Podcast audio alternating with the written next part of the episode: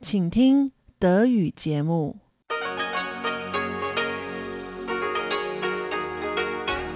Hier ist Radio Taiwan International. Herzlich willkommen zum 30-minütigen deutschen Programm von Radio Taiwan International. Am Mikrofon begrüßt Sie Tatjana Romig. Folgendes haben wir heute am Donnerstag, den 13. Januar 2022 für Sie im Programm. Zuerst die Nachrichten des Tages, gefolgt von Taiwan 3D. Lukas Klipp berichtet heute über Nebenjobs in Taiwan. Und zum Abschluss rund um die Insel. Elon Huang spricht heute mit Dr. Jörg Alexander Parchwitz, Professor für deutsche Sprache und Kultur der Suzhou-Universität über Kampfkunst und Kampfsport. Und nun zuerst die Nachrichten.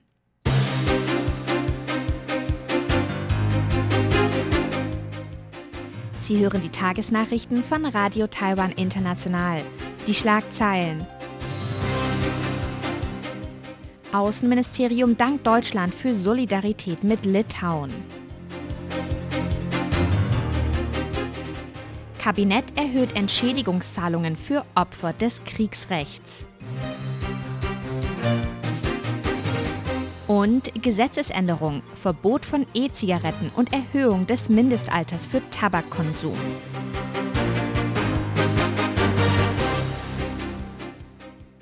Die Meldungen im Einzelnen. Außenministerium dankt Deutschland für Solidarität mit Litauen. Taiwans Außenministerium bedankte sich heute bei Deutschland für die gezeigte Solidarität mit Litauen im Handelsstreit mit China. Am vergangenen Dienstag reiste Franziska Brandner, parlamentarische Staatssekretärin im Bundesministerium für Wirtschaft und Klimaschutz, für Gespräche in die litauische Hauptstadt Vilnius. Brandners Besuch gilt als Zeichen der Solidarität Deutschlands mit Litauen. Brandner schrieb zu ihrem Besuch auf Twitter, dass der EU-Binnenmarkt unteilbar sei. Deutschland übe volle Solidarität mit Litauen im Angesicht handelspolitischer Spannungen mit China aus. Taiwans Außenministerium bedankte sich heute bei Deutschland und anderen Ländern für die Unterstützung Litauens. Die Sprecherin von Taiwans Außenministerium Joanne O betonte, dass die Wirtschaftssanktionen Chinas nicht nur die Wirtschaftsordnung in der Europäischen Union beeinflussen, sondern auch die wirtschaftliche Entwicklung aller WTO-Mitgliedstaaten beeinträchtigen. Taiwans Außenministerium rufe daher alle internationalen Partner zur Unterstützung Litauens auf. So O. Kabinett erhöht Entschädigungszahlungen für Opfer des Kriegsrechts. Taiwans Kabinett hat heute eine Gesetzesänderung gebilligt, die Entschädigungszahlungen für die Opfer des Kriegsrechtes in Taiwan erhöht. In Taiwan wurde unter der Herrschaft der KMT seit dem Ende des Zweiten Weltkrieges bis zur Abschaffung des Kriegsrechtes im Jahr 1987 jegliche Regierungskritik scharf unterdrückt. Diese Periode wird auch als weißer Terror bezeichnet. Personen, deren Rechte während des Kriegsrechtes verletzt wurden, können Entschädigungszahlungen vom Staat beantragen. Die Gesetzesänderung sieht vor, dass Angehörige von ungerechtfertigt Getöteten während dieser Periode 12 Millionen Taiwan-Dollar, ca. 380.000 Euro, beantragen können. Das ist das Doppelte der vorherigen Entschädigungssumme. Angehörige von Personen, die bis zu ihrem Tod inhaftiert wurden, können 500.000 Taiwan-Dollar, ca. 15.900 Euro, geltend machen. Personen, die ungerechtfertigt inhaftiert wurden, können je nach Haftdauer bis zu 11,4 Millionen Taiwan-Dollar, ca. 361.500 Euro, erhalten. Außerdem sieht die Gesetzesänderung Regelungen für die Entschädigung für illegal konfiszierte Grundstücke und Wohneigentum vor. Opfer oder Angehörige von Opfern, die bereits Entschädigungszahlungen erhalten haben, können ebenfalls die Differenz geltend machen. Gesetzesänderung Verbot von E-Zigaretten und Erhöhung des Mindestalters für Tabakkonsum. Taiwans Kabinett hat heute einen Gesetzesentwurf gebilligt, der E-Zigaretten in Taiwan verbieten würde. Die Gesetzesänderung wurde vom Gesundheitsministerium vorgeschlagen. Der Gesetzesentwurf verbietet die Herstellung, die Einfuhr, den Verkauf, das Bewerben und die Nutzung von E-Zigaretten. Außerdem werden Geschmackszusätze und andere Zusatzstoffe in Tabakprodukten eingeschränkt. Neue Tabakprodukte sollen zudem vor der Marktzulassung auf Gesundheitsrisiken überprüft werden. Des Weiteren will der Gesetzesentwurf das gesetzliche Mindestalter für den Konsum von Tabakprodukten von 18 auf 20 Jahre anheben. Gesetzliche Verstöße sollen mit bis zu 10.000 Taiwan-Dollar, ca. 320 Euro, geahndet werden. Tsai trifft Familie des verunglückten F-16V-Piloten. Taiwans Präsidentin Tsai Ing-wen hat heute die Familie des vermissten Kampfflugzeugpiloten Chen Yi getroffen. Tsai drückte den Angehörigen persönlich ihre Anteilnahme aus und versprach eine schnelle und gründliche Such- und Rettungsaktion. Chen war am vergangenen Dienstag an Bord eines F-16V Kampfflugzeuges verunglückt. Das Flugzeug war aus noch unklaren Gründen bei guten Wetterbedingungen vor Taiwans Westküste ins Meer gestürzt. Gestern wurden Trümmerteile des Kampfflugzeuges gefunden. Ein gemeldeter Fund von möglichen menschlichen Überresten wird noch untersucht. Seit 1998 kam es in Taiwan achtmal zu schweren Unglücken mit F-16 Kampfflugzeugen. Momentan rüstet die amerikanische Firma Lockheed Taiwans F-16-Flotte auf. Während der Suche nach Kapitän Chen werden alle taiwanischen F-16-Flugzeuge am Boden bleiben. Covid-19. 14 lokale Neuinfektionen, ein Todesfall. Taiwans Epidemie-Kommandozentrum meldete heute 14 lokale Neuinfektionen mit Covid-19. Außerdem wurde ein Todesfall im Zusammenhang mit Covid-19 registriert. 13 der 14 lokalen Infektionen gehen auf den Infektionscluster am Flughafen Taoyuan zurück. Darunter sind zehn infizierte Angestellte einer Filiale der Union Bank of Taiwan in Taoyuan. Sie infizierten sich bei der Angehörigen eines Flughafenmitarbeiters, welche sich eine Stunde in der Filiale aufhielt. Bisher wurden insgesamt 14 Infektionen unter Angestellten der Bankfiliale nachgewiesen. Angehörige der Infizierten sowie Bankangestellte, die bisher negativ getestet wurden, befinden sich vorerst in Quarantäne. Mehr als 3000 Besucher der Bankfiliale müssen sich einem Covid-19-Test unterziehen. Außerdem meldete das Epidemie-Kommandozentrum 51 importierte Infektionen mit Covid-19. Mit 28 Fällen geht mehr als die Hälfte der importierten Infektionen auf Reisende aus den USA zurück. In Taiwan wurden seit Beginn der Pandemie im vergangenen Jahr 17.624 Infektionen mit Covid-19 bestätigt. Davon gelten 14.665 als lokal übertragen. In Taiwan sind 851 Personen an Covid-19 verstorben. Und nun zur Börse. Der TAIEX startete heute mit einem Minus von 19 Punkten.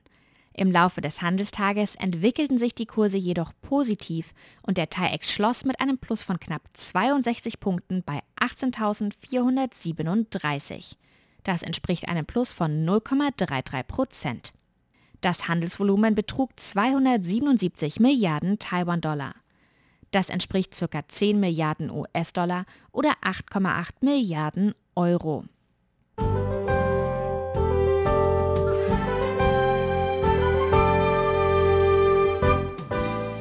Es folgt das Wetter. In Nord- und Osttaiwan ist es heute bewölkt und regnerisch bei 12 bis 18 Grad.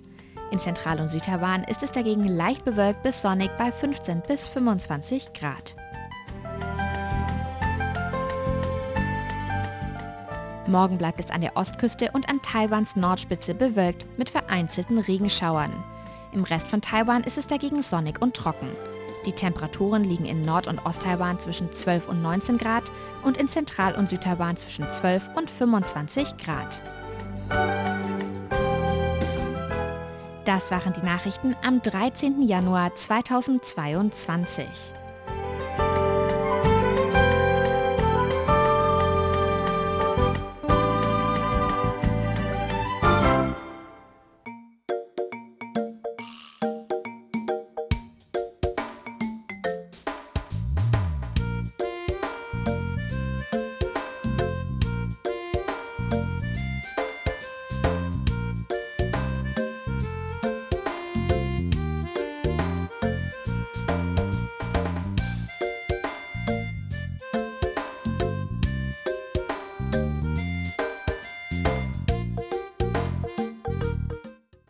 Jetzt geht es weiter mit dem Programm am 13. Januar. Viele Studierende in Deutschland arbeiten neben dem Studium, um sich ihren Lebensunterhalt zu verdienen oder aufzubessern. Auch in Taiwan haben viele Studierende Nebenjobs. Lukas Klipp berichtet in Taiwan 3D.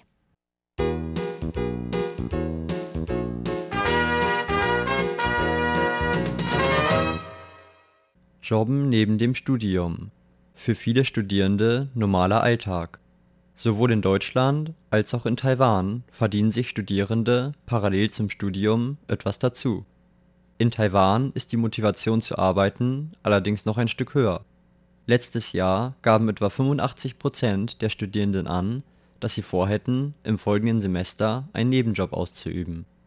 Die Gründe, parallel zu seinem Studium einen Nebenjob auszuüben, sind ganz individuell. Für die einen ist es notwendig, selbst im Studium Geld zu verdienen für die anderen zählen die Arbeitserfahrung. Die Lebenskosten in Taiwan werden immer teurer. Gehälter in Taiwan steigen jedoch nur sehr gemächlich. Manche Eltern sehen sich kaum dazu imstande, mit ihren begrenzten finanziellen Mitteln die Familie zu versorgen. Dieser Trend hat sich während der Covid-19-Pandemie nur verstärkt. Denn viele Taiwaner sind in der Gastronomie tätig. Und weniger Gäste bedeuten weniger Einkommen nicht wenige Studierende sehen sich also gezwungen, zu arbeiten, um ihre Eltern finanziell zu entlasten. Auch die zunehmend teureren Studiengebühren belasten taiwanische Studierende. Denn in Taiwan gibt es so etwas wie BAföG nicht. Auch Stipendien bekommen nur die wenigsten. Die meisten Studierenden in Taiwan arbeiten für den Mindestlohn. Gerade in Großstädten wie Taipeh sind die Wohnungen und Mieten jedoch besonders hoch einer Statistik der taiwanischen Wochenzeitschrift Liberty Times zufolge müsste ein durchschnittlicher Taiwaner für über 15 Jahre weder essen noch trinken, um sich eine Wohnung in Taipeh leisten zu können. Dies verdeutlicht die Dimension der explodierenden Kosten. Auch nach dem Universitätsabschluss sehen sich junge Taiwaner mit niedrigen Löhnen von etwa 700 Euro pro Monat konfrontiert. Das bedeutet, dass sie entweder noch bei ihren Eltern leben oder aber einen Alltag mit Instant-Nudeln führen müssen. Auch die hohe Arbeitslosenquote in Taiwan motiviert taiwanische Studierende dazu, sich einen Nebenjob zu suchen. Ein Universitätsabschluss bedeutet in Taiwan schon lange nicht mehr, dass man auch einen Job findet. Ende letzten Jahres betrug die Arbeitslosenquote unter Universitätsabsolventen in Taiwan mehr als 5% Die Möglichkeit, nach dem Abschluss keinen Job zu finden ist eine ständige Sorge von Studierenden in Taiwan und drängt sie dazu, noch während des Studiums Arbeitserfahrung zu sammeln. Einer der beliebtesten Nebenjobs unter Studierenden ist die Arbeit in Restaurants oder Minimärkten für einen Mindestlohn von 168 taiwanischen Dollar. Umgerechnet sind das etwa 5,30 Euro. Ein sehr dankbarer Nebenjob ist Nachhilfeunterricht. Dieser wird meistens nämlich doppelt oder sogar dreifach so gut vergütet wie ein Job in einem gastronomischen Betrieb. Allerdings sind diese Jobs oft Studierenden von renommierten Universitäten vorbehalten. Viele taiwanische Eltern möchten nur Nachhilfelehrer für ihre Kinder, die von guten Universitäten kommen. Der Name und der Status der Universität werden dabei mit den Fähigkeiten der Studierenden gleichgesetzt. Die Studentin Shizuka studiert Japanologie in ihrem zweiten Jahr an einer Privatuniversität in Taipeh und arbeitet parallel zu ihrem Studium in einem Gespräch unterhielten wir uns über ihre Arbeitserfahrung während des Studiums. Hast du zurzeit einen Nebenjob? Ja, ich habe einen Nebenjob. Ich arbeite in einem Studentenwohnheim. Dort erledige ich administrative Aufgaben, reinige die Räumlichkeiten und kommuniziere mit den Studenten, die hier wohnen oder löse deren Probleme. Das klingt interessant. Wie kamst du denn zu dem Job? Eine Freundin, die vorher dort gearbeitet hat, fragte mich, ob ich mich für diesen Job bewerben will. Die Studenten, die dort arbeiten, können auch direkt dort im Wohnheim wohnen. Das ist sehr praktisch, weil man dadurch auf dem Campus in der Nähe der Klassenräume wohnen kann. Außerdem muss man sich dann nicht darum kümmern, eine eigene Wohnung zu suchen. Deshalb habe ich mich für diesen Job entschieden. Direkt auf dem Campus zu leben, ist in der Tat sehr praktisch. Besonders morgens sind die Busse ja immer mit Studenten überfüllt und an den Busstops muss man Schlange stehen. Hast du früher auch andere Nebenjobs gemacht? Ja, aber das war praktisch die gleiche Arbeit, bloß in einem anderen Wohnheim. Der einzige Unterschied ist, dass ich nun in einem Wohnheim für Ausländer arbeite und mit den Ausländern hier kommuniziere. In Deutschland werden die Studenten dazu angehalten, nicht zu lange zu arbeiten, damit die Arbeit nicht ihre Leistung im Studium beeinträchtigt. Wie lange arbeitest du etwa pro Woche? Beeinträchtigt deine Arbeit die Zeit, in der du für die Universität lernen kannst? Ich arbeite jede Woche etwa 10 bis 20 Stunden. Das ist recht wenig, deshalb ist das gut mit meinem Studium zu vereinbaren. Für mich ist das einfach nur ein kleiner Nebenjob, um mir ein bisschen Geld dazu zu verdienen, denn ich mag es nicht, immer von meinen Eltern abhängig zu sein. Wie viel Geld verdient denn ein durchschnittlicher Student in Taiwan? Im Großen und Ganzen werden Studenten mit dem Mindestlohn bezahlt. Letztes Jahr war das noch etwa umgerechnet 5 Euro. Inzwischen sind es ein paar Cent mehr geworden. In meinem letzten Wohnheim habe ich pro Monat etwa 60 Stunden gearbeitet und dafür 250 Euro bekommen. Das ist wenig, aber dafür durfte ich kostenlos im Wohnheim wohnen. Bekannte von mir, die in Restaurants arbeiten, verdienen noch ein klein wenig mehr. Das liegt daran, dass sie selbst ihre Miete bezahlen müssen. Das Gehalt meines aktuellen Jobs ist etwas höher. Das liegt daran, dass es ein Wohnheim für Ausländer ist und eine Voraussetzung bei der Bewerbung ist, dass man eine Fremdsprache beherrscht. 60 Stunden pro Woche ist ja ziemlich viel. Was für Vorteile siehst du in deinem aktuellen Job, abgesehen davon, dass du Geld verdienen kannst? Ich kann hier ganz viele verschiedene Menschen treffen, vor allem Ausländer. Das eröffnet mir einerseits die Möglichkeit, andere Kulturen kennenzulernen und andererseits kann ich dadurch meine Sprachkenntnisse verbessern. Außerdem denke ich mir, dass ich durch diesen Job gelernt habe, besser mit Stress umzugehen und ruhiger zu reagieren, wenn unvorhergesehene Situationen eintreten. Das klingt wirklich wie der ideale Nebenjob im Studium. Durch die Covid-19-Pandemie hat es ja viele Veränderungen auf der Welt gegeben. Viele Menschen haben ihre Jobs verloren oder müssen von zu Hause aus arbeiten. Hat die Pandemie einen Einfluss auf deinen Nebenjob gehabt?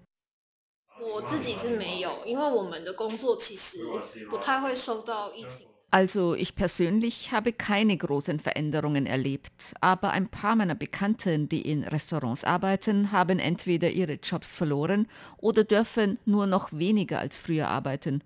Manche haben sich deshalb noch einen zweiten Nebenjob gesucht. Die Studentin Shizuka hatte Glück, dass die Covid-19-Pandemie keinen direkten Einfluss auf ihren Nebenjob hatte. Denn fast ein Viertel aller taiwanischen Studierenden verloren ihren Job während der Pandemie. Im Vergleich zum Ausland kam Taiwan bisher trotzdem gut davon. Die Pandemie konnte bisher weitestgehend erfolgreich eingedämmt werden. Die meisten Restaurants haben noch immer geöffnet, selbst die Nachtmärkte sind weiterhin gut besucht. Ist man auf der Suche nach einem Nebenjob, wird man in Taiwan auch weiterhin fündig. Viele Studierende erhoffen sich, durchs Jobben trotz des niedrigen Lohns wenigstens Berufserfahrung für die Zukunft zu sammeln. Die meisten Jobs bieten den Studierenden aber nur weniger Gelegenheiten, von ihren in der Schule erlernten Fähigkeiten Gebrauch zu machen. Als Ergebnis wird vielen Studierenden kostbare Zeit genommen, die sie andernfalls in ihre Studien hätten investieren können. Viele Studierende in Taiwan verbringen fast genauso viel Zeit mit Arbeiten wie mit Lernen es stellt sich die Frage, ob wirtschaftliche Probleme des Staates die jungen Generationen nicht daran hindern, ihre Zeit zum Erlangen von Wissen und dem Ausbau neuer Fähigkeiten zu nutzen. Das war Taiwan 3D mit Lukas Klipp mit einem Beitrag über Nebenjobs bei Studierenden in Taiwan. Dr. Jörg Alexander Parchwitz, Professor am Institut für Deutsche Sprache und Kultur der Suzhou-Universität, beschäftigt sich bereits seit seiner Jugend mit Kampfkunst. Er hat sogar seine Magisterarbeit im Fachbereich Philosophie und Sozialwissenschaften zum Thema Tai Chi geschrieben. Elon Huang spricht mit ihm in Rund um die Insel. Rund um die Insel. Herzlich willkommen zu der heutigen Ausgabe von Rund um die Insel. Am Mikrofon begrüßt Sie Ilon Huang. Mit meinem heutigen Gesprächspartner Dr. Jörg Alexander Parchwitz, derzeit Professor am Institut für Deutsche Sprache und Kultur der Suzhou-Universität, geht es heute sportlich zu mit einem Hauch Meditation. Wir wollen heute über Kampfkunst, Kampfsport und Tai Chi sprechen. Zunächst stellt sich Professor Parchwitz noch etwas näher vor. Ich arbeite zurzeit an der Suzhou-Universität in Taipei, Taiwan. Meine Aufgaben im Bereich der Lehre und Forschung machen mir immer noch Spaß nach all den Jahren. Speziell der tägliche Umgang mit den jungen Menschen macht mir großen Spaß. Und dann finde ich es auch besonders bei der heutigen Überflutung der Sinne durch medialen und digitalen Dauerkonsum der Jugendlichen oder der jungen Menschen, ist es eine Herausforderung, den Unterricht zu gestalten. Und das braucht Kreativität, Flexibilität und Einfühlungsvermögen. Und das sind Fähigkeiten, da kann man die Brücke schlagen, die man auch in der Kampfkunst erlernen kann oder die auch keine geringe Rolle in der Kampfkunst spielen. Mhm. Ihre Tätigkeiten als Dozent, das wäre wahrscheinlich noch mal ein Thema für ein weiteres Programm. Gerne. Heute wollen wir uns so ein bisschen über Ihr Interesse, was Sie auch gerade schon angedeutet haben, über Ihr Interesse an chinesischer Kampfkunst sprechen. Mhm. Und Sie haben damals sogar eine Magisterarbeit über chinesische Kampfkunst verfasst. Genau gesagt über Tai Chi Chuan, in Deutschland Tai Chi genannt. Ich hätte so einfach mal so gedacht, okay, das wäre eine Arbeit im Sportstudium gewesen, aber da lag ich falsch. Richtig. Und zwar habe ich das meinem Professor damals, also ich bin lange Zeit in Taiwan gewesen, habe praktisch hier Kampfkunst gemacht. Und dann kam der Punkt, wo ich äh, wusste, jetzt musst du mal irgendwie das abschließen. Und bin dann zurück nach Deutschland und äh, in Berlin, ich hatte in Berlin studiert schon, bin dann wieder zurück nach Berlin an die Freie Universität. Und da war am Ostasiatischen Seminar der Professor Erling von Mende. Und der kannte mich noch von früher denn ich war mittlerweile ja lange in Taiwan gewesen und ich habe das dann mit ihm besprochen und er war so nett und hat gesagt, ja, das würde ich annehmen, wenn es, wie gesagt, so mehr in eine philologische Richtung geht. Das heißt, sie machen eine Textuntersuchung und versuchen dann anhand dieser Textuntersuchung so ein bisschen herauszuziehen, welche Philosophie spielt da mit rein. Mhm. Also war das für den Professor nicht so weit hergeholt, dass Sie da Ihre Magisterarbeit über Tai Chi schreiben wollen? Ja, das war natürlich so unter vielen Akademikern damals, die haben dann so gesagt, ach Tai Chi, das ist ja was, also was ist das denn? Die haben damit nicht so anfangen können, aber der von Mende war sehr nett und hat das sich auch angehört und äh, hat dann gesagt, das können, können wir so machen, weil es gab zu, zu, der Zeit parallel auch in den Vereinigten Staaten Arbeiten zum Beispiel zum Zen-Buddhismus, wo die sich auch bestimmte Texte äh, genommen hatten und dann dazu äh, untersucht haben, wie das jetzt mit, den, äh, mit der Körperpraxis, also mit den Meditationstechniken zusammenhängt. Von daher war das für den Professor für, also gut vereinbar. Und das nächste war der Zweitgutachter. Das war ein Problem. Hm. Und wir haben dann aber einen gefunden und das, der war an der Technischen Universität. Und das war ein äh, Chinese, der war als Gastprofessor dort tätig.